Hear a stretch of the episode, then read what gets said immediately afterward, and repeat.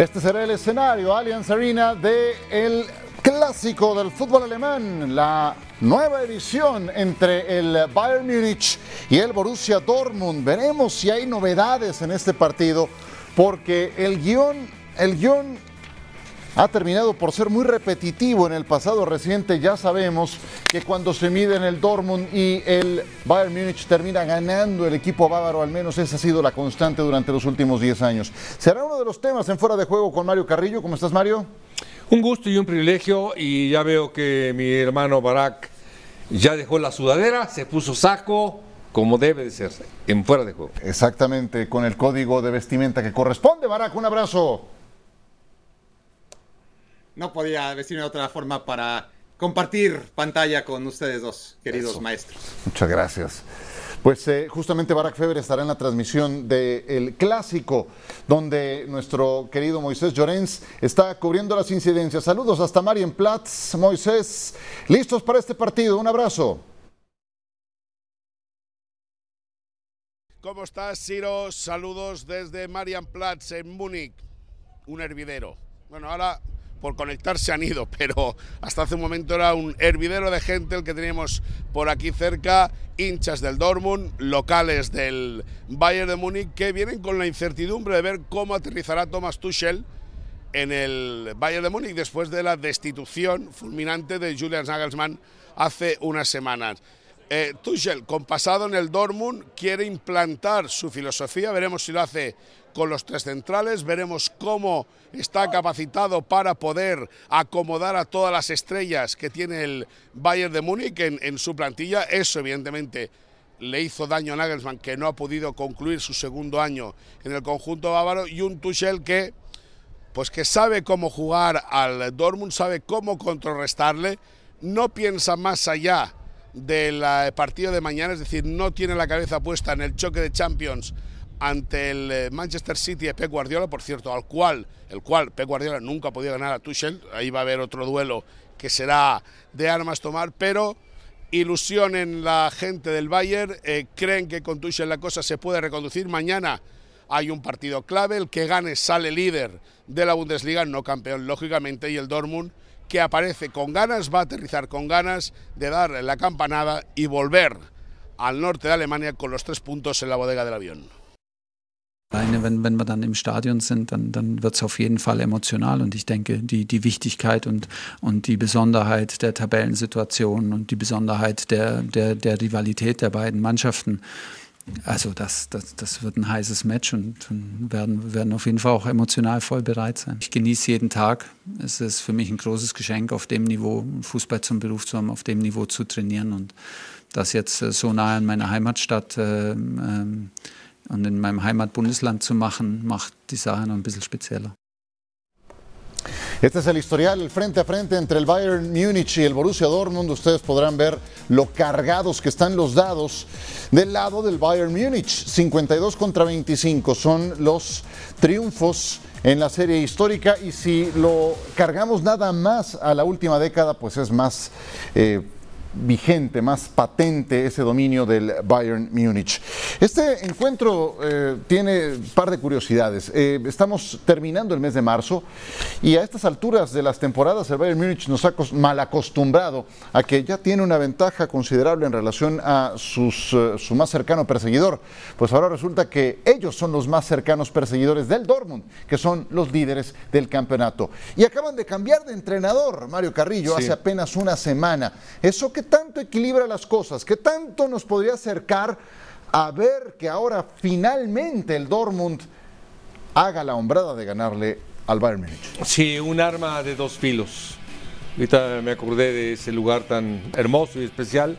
Marienplatz. Ahí viví más o menos dos meses Qué en Múnich, qué viendo exactamente nada más al Bayern Múnich. Eh, unas congeladas bárbaras. Te digo esto porque es un arma de dos filos. Me refería a esto porque te puede dar un golpe de efecto importante el cambiar a un entrenador eh, Nagelsmann Tuchel, es decir, un, un nivel, es un golpe de efecto muy grande. Simbra todo un, un equipo y qué casualidad, qué casualidad que lo simbraron para este partido, Sí. donde este equipo del Dortmund es uno de los que siempre ha jugado bien, ahora está jugando mejor que nunca. Ahora. Sí, yo sé que es una noticia ya comentada, Barack, pero eh, no deja de ser un acto temerario. Y ahí vemos eh, a, a, a, Tuchel en el día de su presentación que la estructura alemana, que no se permite eh, a veces o normalmente desordenar procesos, alterar tiempos, eh, tome esta decisión a una semana de este partido y también a tan poco tiempo de enfrentar un cuartos de final de Champions contra el Manchester City. ¿Cómo mejorar lo hecho anteriormente? ¿Por qué toman esa decisión? Si el Bayern Múnich era una máquina, ¿por qué traer a alguien como Tuchel con tan poco tiempo de reacción y si sientes que les puede afectar para este partido? Yo creo que por lo mismo, Ciro, porque analizaron la situación del equipo, concluyeron que están bien, que, ahora mismo están bien, pero que en 10 días pueden quedar fuera de todo. Eh, pueden quedar fuera de sus posibilidades de, de, Bundesliga si se alejan tres puntos más del Borussia Dortmund. Pueden quedar fuera del Apocal a mitad de semana contra un equipo perfectamente capaz y subcampeón de la, de Apocal como es el Freiburg. Y pueden quedar muy condicionados tras el partido de ida en contra del Manchester City en el Etihad. Eh, esos tres partidos podían y todavía van a ser la diferencia entre todo está bien, podemos ganarlo todo, y de repente en un parpadeo, literalmente en 10 días, no ganar nada. Y dentro de la institución, algo habrán sentido que, las cosas no iban bien. Y, no es la primera vez, porque el Bayern Múnich, a diferencia de los otros grandes clubes de, Europa, eh, se puede dar esos lujos eh, de, de, cambiar de timón, de, dar un volantazo inesperado, como lo hizo eh, con Nico Kovac. Había ganado la, la, la Pokal y, la Bundesliga, tres, cuatro derrotas al principio y fuera. Vámonos. Eh, porque saben que, que, una de esas decisiones no les va a condicionar necesariamente ganar la Bundesliga. Son tan superiores que aún así pueden asumir el riesgo. Ancelotti, lo mismo. De repente se fue, ¿no? De, de, de un momento a otro. A, a, Ancelotti al principio de la temporada también. Es verdad que ahora es una decisión en la recta final. Eh, también inesperada como aquellas. Pero no es la primera vez que, que el Bayern Múnich, estando bien des, o aparentemente bien, toma una de estas decisiones. Entonces yo, yo lo veo así, eh, Mario y, Ciro, como una decisión en la que el Bayern Múnich, mira, son estos tres partidos y en estos tres partidos nos jugamos la temporada. Nos la queremos jugar con Nagelsmann. Híjole, no sé, Tuchel ahora mismo lo está coqueteando el Tottenham, el Paris Saint Germain, ahora mismo está libre y es nuestro técnico ideal. Eh, vamos ahora o nunca por Tuchel, ¿no? Eh, yo creo que está por ahí la, explicación. Sí, no deja de ser raro, te hace pensar que hay gato encerrado. ¿Qué pretendes, Mario, que te dé Tuchel que no te estaba dando Nagelsmann para hacer este cambio tan abrupto? Sí, primero el golpe de efecto que te acabo de mencionar. Ajá. Pero lo más importante es que esta directiva es totalmente futbolera. Eh, hablo de Can, Rummenigge y Mario más, Genes, varios más. Uli Genes, sí. Uli Genes. Eh, y algo notaron como equipo de fútbol, como futbolistas. Sí que este camino del Bayern Múnich tenía eh, tropiezos, tenía fricciones, tenía eh, alegrías, no tenía fluidez. Yo lo sentí en mi tiempo, yo fui a ver a, a Guardiola, uh -huh. le gritaban los alemanes desde afuera, españoles les gritaban al cuerpo técnico español. Es decir, ellos, el fútbol denota si hay fluidez, si hay superioridad, si hay fútbol o hay tendencia a un declive. Sí. Por eso te digo que fue, es muy fina, yo estoy de acuerdo con lo que dice Barak, sí.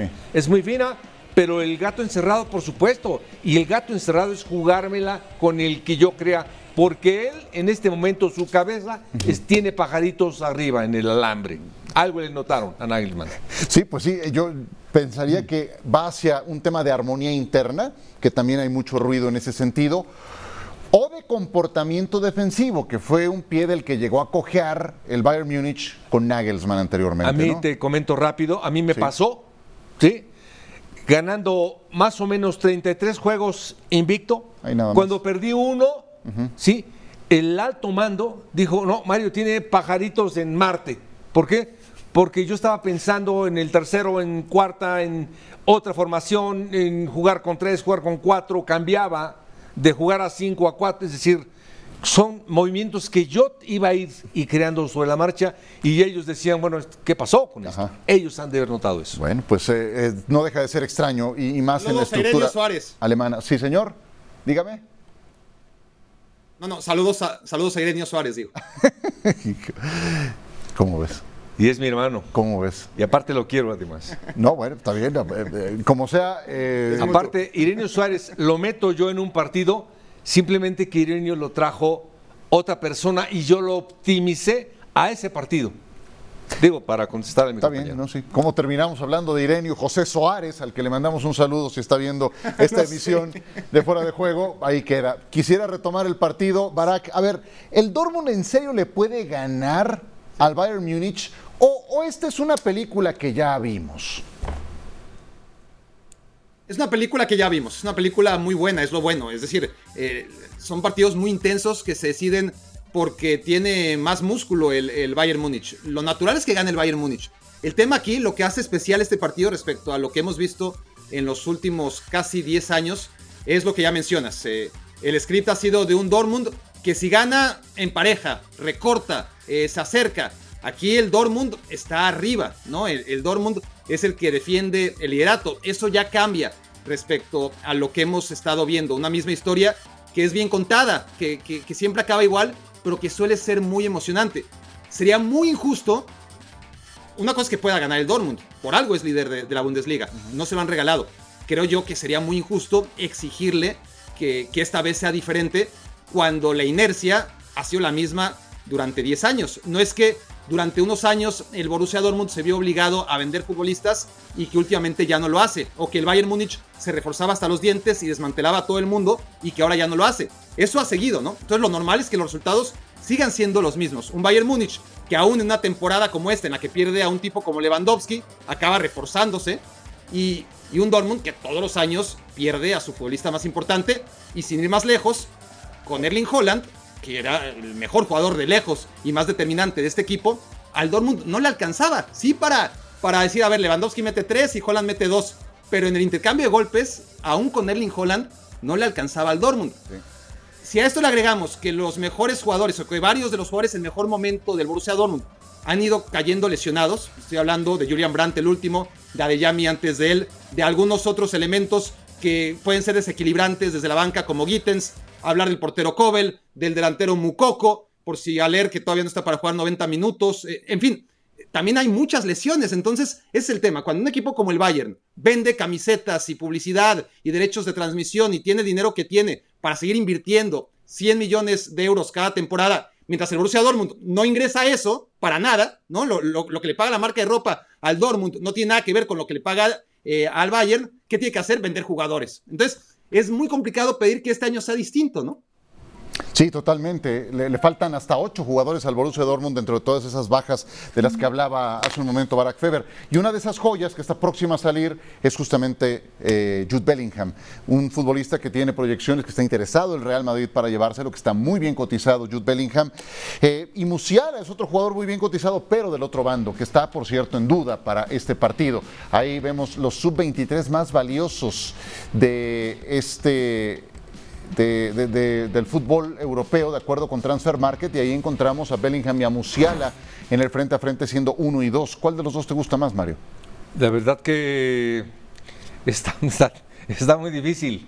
Muy difícil porque en rendimiento, hablo de en producción, al margen de que sean un poquito diferentes, pero en rendimiento los dos son sensacionales. Eh, a mí me gusta más el de Bayern ¿Te gusta más Musiala? A mí también. Eh, no sé tú qué opines, Barack Feber, ¿quién tiene más proyección de Musiala o Bellingham ya viendo hacia el futuro y lo que pintan? Sí. Lo malo de, comparar a, dos futbolistas tan buenos es que, claro, si, eliges uno, en lugar de que la conclusión sea qué bueno es Musiala, es, híjole, estos desprecian a, Bellingham, ¿no? Eh, no estamos diciendo que Bellingham no sea buenísimo, eh, aunque esa pueda ser la interpretación. Musiala tiene cosas que, que, a ver, en Bellingham, tomando en cuenta que son jugadores en posiciones distintas, es decir, Bellingham idealmente juega 10, 15 metros por detrás de la posición de Musiala. Bellingham también puede jugar de media punta como Musiala, también puede jugar en la base del medio campo, pero lo ideal es que Musiala juegue en la media punta y, Bellingham como un segundo contención de, de, dos áreas, ¿no? Tomando en cuenta esto, pues Musiala tiene esa calidad para encontrar pases entre líneas que también tiene Bellingham, pero, pero además tiene la capacidad de quitarse presión de encima, como también lo hace Bellingham. Pero es que Además, tiene el gol que empieza a tener Bellingham, pero no tanto. Y, son cuestiones mínimas, ¿eh? Y además en la larga carrera que les queda a ambos, pues seguramente en algunos momentos estará mejor Bellingham que, que, Musiala. Pero sí Musiala en la toma de decisiones tan madura, tan impropia de su edad, en cada gesto técnico, eh, eh, en cada tipo que se quita de encima, ¿no? Ya sea con regate o, con el pase. No es que Bellingham no lo tenga, pero es que si Bellingham es un 9.8, Musiala es un 9.9. Sí, a mí me encanta Jamal Musiala, lo que, lo que vas viendo poco a poco en este jugador. Los de Tuchel juegan en casa y ese es un punto muy importante a considerar. El Bayern no pierde desde el 2017 ante el Borussia Dortmund en casa. Y vamos a propósito de este partido a revisar los grandes goles Robert Lewandowski, que se ha dado el lujo de marcar goles por decenas, no nada más con uno, también con el otro equipo. Aquí recordamos uno en la 2017-2018. Hermoso. Ahí nada más. Hermoso, y nada más tenía a Robert, nada más. Sí, sí, sí. Y llegó a tener eh, grandes... Y a Ribery. Exactamente, Frank Ribery, la, terna de aquel equipo eh, que lo conquistó todo. Serge Nabri con esta gran anotación. Hermoso, Nabri es uno de los jugadores más extraordinarios que tendría que ocupar esa zona de centro delantero, no sé por qué no. Marco Royce, gran talento Royce, y algo de lo que siempre le ha caracterizado es el tiro de media distancia. Y aparte es un generoso jugador de media punta que no sé por qué nunca se ha ido del Dortmund. Las lesiones también lo han fastidiado. Las dos mejores te tocan. Barack Feber, Joshua Kimmich. No, Joshua Kimmich, ¿no? levanta la cabeza, tiempos de pandemia, por arriba de Kobel, golazo. Tremendo lo de Joshua Kimmich. Ah, no, no era, era Burki, no Kobel. También Burki tiene lo suyo, ¿eh? Sí, síguete con la 1, ya que esperaste pacientemente.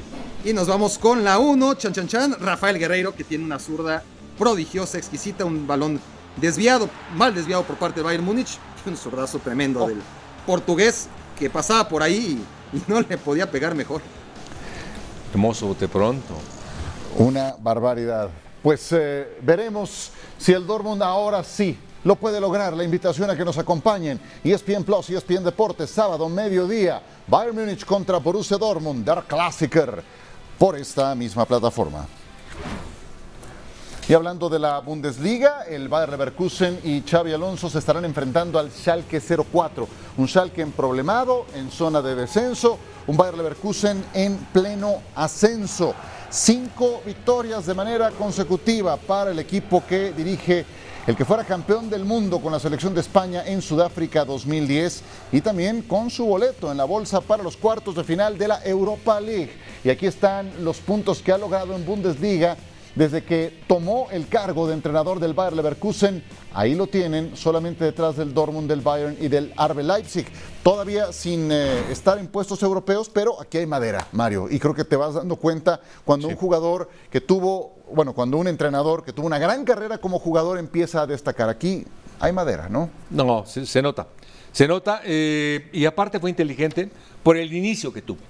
Supo a dónde ir, supo ir poco a poquito, Empezó desde otra división, una segunda división. Empezó en el equipo formativo del Real Madrid, luego se, se fue a su dieta, ahí estuvo con la Real Sociedad, con el equipo filial, los ascendió a segunda división y ya en octubre fue que llegó este reto. Es correcto, lo hizo perfecto, es decir, tienes que trabajar un poquito, tienes que sentir lo que es la dirección técnica, tienes que plasmarlo, ir poco a poco y, y bueno, simplemente a mí me tocó exactamente cuando estaba con Guardiola en el Bayern Múnich. Vaya que ha tenido buenos maestros este chico. Sí, y esa autoridad que tenía en medio campo cuando jugaba Barak la transmite desde el banquillo. Sí que es alguien que sabe lo que hace, sabe mover los hilos. Tiene pasado madridista, fue una gloria del Real Madrid. Y ya hay quien empieza a perfilarlo para que en un futuro sea un candidato al Real Madrid. ¿Es volarnos mucho o lo ves posible? No, no, porque yo me acuerdo cuando Xavi Alonso y Xavi Hernández eran capitanes del Barça y del, Real Madrid, como eso ya estaba en la mente de todos, ¿no? Que en un futuro iban a, ser los candidatos naturales para dirigir a esos equipos, ¿no? Y, todavía seguían en activo. Y, y, bueno, Xavi ya está, vamos a ver cuánto tiempo aguanta Xavi Hernández, Y Xavi Alonso se tomó más tiempo, lo hizo diferente, este, lo hizo mejor desde mi punto de vista, seguramente ganando mucho menos dinero que Xavi en Qatar, pero, pero sí, es, es un tipo que tiene las ideas muy claras y eso se ve en todos los sentidos, en el armado de, de su equipo, que ahora mismo es lo más importante, pero en detalles como el que menciona o al que apela Mario, ¿no? Cuando Xavi Alonso llega al Bayern de Guardiola, es un Bayern con Guardiola, con Reina, con Bernat, con Thiago Alcántara, con algún otro español que, que ahora mismo no recuerdo, pero, pero había varios españoles en, en ese equipo, ¿no? Y, y cuentan que, que Xavi Alonso los evitaba, ¿no? Los evitaba porque quería hablar alemán. Entonces, para él, lo más fácil, como para cualquier futbolista, juntarse con aquellos que, que conoce, ¿no? Javi Martínez era el otro español que creo que se me olvidaba. Uh -huh. Y él se juntaba con Schweinsteiger, con Lahm, con, con Müller, para ir desarrollando el conocimiento del alemán, que ahora, supongo, le, le, viene de maravilla en el Bayern Leverkusen, más allá que hay algunos futbolistas como Hincapié, como Charles Aranguis, con los que se puede comunicar perfectamente en español. Eso lo hace un técnico más completo, ¿no? Eh, y, y, su equipo se ve, ¿no? Se, se, se, ve la mano de, de, Alonso. Es un equipo en construcción, también es obvio. Es un equipo que, que, él llega a la mitad del torneo, que está muy, muy mal, que había hecho un gran torneo con Seoane la temporada pasada, pero que esta temporada estaba en puestos de descenso cuando llega Xavi Alonso y está en construcción. Eh, no, no, es un equipo que domine tanto como quisiera, pero sí trata de imponer condiciones cada partido y, y eso se nota. Y tiene grandes jugadores, principalmente Musia David y Florian Wirtz. Sí, un Florian Wirtz que en la tabla que presentamos hace un momento aparecía también entre los jugadores mejor cotizados a nivel sub-23 y pues ha ganado notoriedad con este Xavi Alonso que poco a poco lo va haciendo muy bien y hay otros de esta nueva generación como Vincent Company que va a lograr el ascenso a la Liga Premier con el Burnley y tenemos también otros ejemplos de algunos que no han cuajado, no necesariamente por haber sido un gran futbolista te termina yendo bien a nivel eh, mayor a nivel eh, entrenador de, de, este, de este mismo calado. ¿no? No, no es tan fácil la transición, Mario. No, todo el mundo quiere la dirección técnica, no es fácil, es sumamente difícil. No cualquiera lo puede hacer, no cualquiera lo puede lograr, no cualquiera en un equipo de fútbol sabe ver el fútbol. Eh, Messi, así sea el mejor del mundo, Cristiano, así sean los mejores del mundo, no saben ver el fútbol. Fíjate lo que te digo, no saben verlo. Desde una manera estratégica no lo saben ver. Ven exactamente lo que pasa y lo que está frente de ellos. No saben lo que está pasando atrás, ni el portero, ni el defensa. El fútbol es a partir de ellos. Sí, sí, habrá, tendrían que prepararse, llevar otra formación para porque habrán tenido grandes maestros, ¿no? Eso estaría por verse, pero bueno, aquí se ve que hay madera. Bueno, hablando de la Bundesliga, ya le hemos dedicado prácticamente toda esta emisión a la liga alemana. El Eintracht Frankfurt empató a uno con el Bochum y llegó a siete partidos sin ganar. Los vigentes campeones de la Europa League, veíamos a Asano anotar al minuto 13 el primer gol para el Bochum y después Randall Colomwani anotaría el empate a uno, Barak. Qué temporada de Colomwani. No, la, cantidad de goles, de asistencias que tiene Colomwani, eh, ahora provocando el penal, disparándolo. Eh, ¿Quién iba a decir? No? Eh, en el Nantes ya era un futbolista de proyección, como tantos en la liga pero si el Eintracht no está peor, es gracias a que Colomboani ha dejado aquí a Santos Borré, que vemos que falla una increíble, eh, relegado a la suplencia. En nueve juegos menos, lleva ya el mismo total de goles Randall Colomboani de los que hizo con el Nantes la temporada pasada. Tuvo 12 en la liga francesa y lleva 12 en el Eintracht de Frankfurt. Este futbolista nacido en Bondi, mismo sitio en el que nació Kylian Mbappé y este también con 24 años. Tuvo de edad. la gloria faltando tres minutos para terminar el partido de la final en sus pies. Mira nada más. Y ahí estaba el Vasco Aguirre. Nos movemos ahora a España. Esto ocurrió entre el Mallorca y el Osasuna en el arranque de la jornada. Eh, Javier Aguirre por acumulación de amarillas suspendido en la tribuna. 0 a 0. Eh, no mucho que decir de este partido, ¿no? Yo pensé que estaba dormido, mi compañero y amigo. no, pero no, estaba concentrado, ¿verdad? Pues es que Bueno, es que lo vi así arriba, lo vi así medio. Fuera de su elemento en la banca sí, es otro, estaba ¿no? así, te duermes ahí. 0-0. Fueron 10 tarjetas amarillas, Barak, en este partido que fue en super libre. Un Mallorca que está peleado con el gol, va asociado con la sequía que ha tenido Murici recientemente y no ganan desde febrero 12. Sí, pero está en una posición que, que ya hubieran firmado, ¿no? Hay que ver las cosas eh, con perspectiva y, y darnos cuenta cómo está la temporada pasada y, y esta temporada también con la precaución, con la precaución de, de saber que, que si bien la tabla los pone en un décimo, un décimo puesto muy cómodo, pues la distancia con los puestos de descenso no es tan cómoda, ¿no? Hay, hay 6, 7 puntos, la misma distancia que hay con los equipos que aspiran a clasificar a Europa. Eh, está claro que cada jornada que pasa, el Mallorca se acerca más al puesto que le corresponde a priori, ¿no? Que es evitar el descenso que a soñar con Europa. Y que si Murici no mete goles, eh, no los mete nadie. Sí, tienen serios problemas en ese sentido y ahora el tema es que, corrijo, 18 de febrero fue su última victoria para el equipo de Javier Aguirre, un encuentro en el que derrotaron cuatro goles a dos al Villarreal en Son Moix. Es un equipo que se hace sólido jugando en casa, pero que no pudo ni anotar ni ganar este partido eh, ante Osasuna también en la isla.